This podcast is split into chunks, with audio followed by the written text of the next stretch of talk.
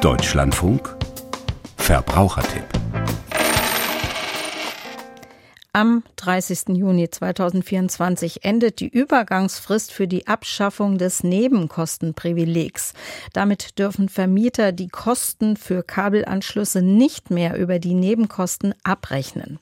Einige Vermieter haben bereits zum 1. Januar 2024 den Vertrag mit dem Kabelnetzbetreiber Vodafone gekündigt, dem alleinigen Betreiber von Kabelnetzen in Deutschland.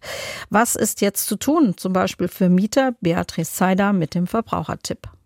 Verbraucher müssen jetzt nicht überschwänglich etwas tun. Also es ändert sich zwar zum 1.7. etwas, aber sie müssen jetzt nicht überstürzt schon Verträge abschließen oder ihren Anschluss wechseln, sondern sie können sich bis zum 1.7. allerspätestens mal überlegen, ob sie vielleicht eine andere Anschlussart nutzen möchten, aber müssen noch nicht gezwungen an der Haustür oder am Telefon neue Verträge unterzeichnen sagt Felix Floßbach von der Verbraucherzentrale NRW. Die Verbraucher müssen eigentlich erst handeln, wenn der Sammelvertrag vom Vermieter auch gekündigt wurde. Das heißt, wenn dieser Sammelvertrag nicht mehr besteht, diese gesetzliche Änderung bezieht sich nur auf den Fernsehempfang. Es gibt aber Vermieter, die bereits zum 1. Januar den Vertrag mit dem Kabelnetzbetreiber Vodafone kündigten.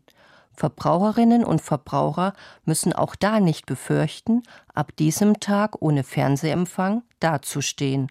Laut Vodafone wird nicht direkt zum Kündigungstermin abgeschaltet, sondern dies würde zeitversetzt erfolgen.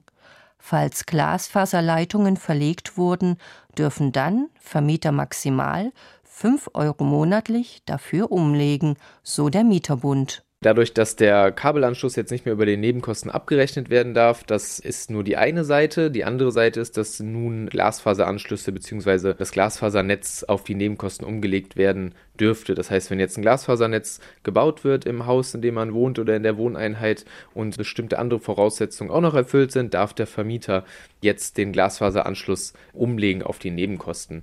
Der Wegfall von der Umlage für das Kabel-TV-Netz, da profitieren jetzt eigentlich erstmal alle von weil man sich jetzt eben aussuchen kann, ob man das noch nutzt oder nicht. Für eine Vielzahl von Verbraucherinnen und Verbraucher ist die Umsetzung des Gesetzes eine Kostenersparnis, weil sie bereits über WLAN Fernsehen schauen und die Kosten für den Kabelanschluss in den Nebenkosten mitbezahlten, ohne diesen zu nutzen. Andere sind auf einen neuen Einzelvertrag angewiesen. Wenn die Verbraucher dann die individuelle Vereinbarung schließen, kann es sein, dass manche Verbraucher ein bisschen mehr zahlen müssen monatlich und manche ein bisschen weniger. Gerade die Verbraucher, die in großen Wohneinheiten sind oder einen Vermieter haben, der viele Wohnungen betreut, gab es relativ günstige Sammelverträge eben, so dass man im Schnitt so vier bis sechs Euro im Monat dafür bezahlt hat, über die Nebenkosten halt jährlich.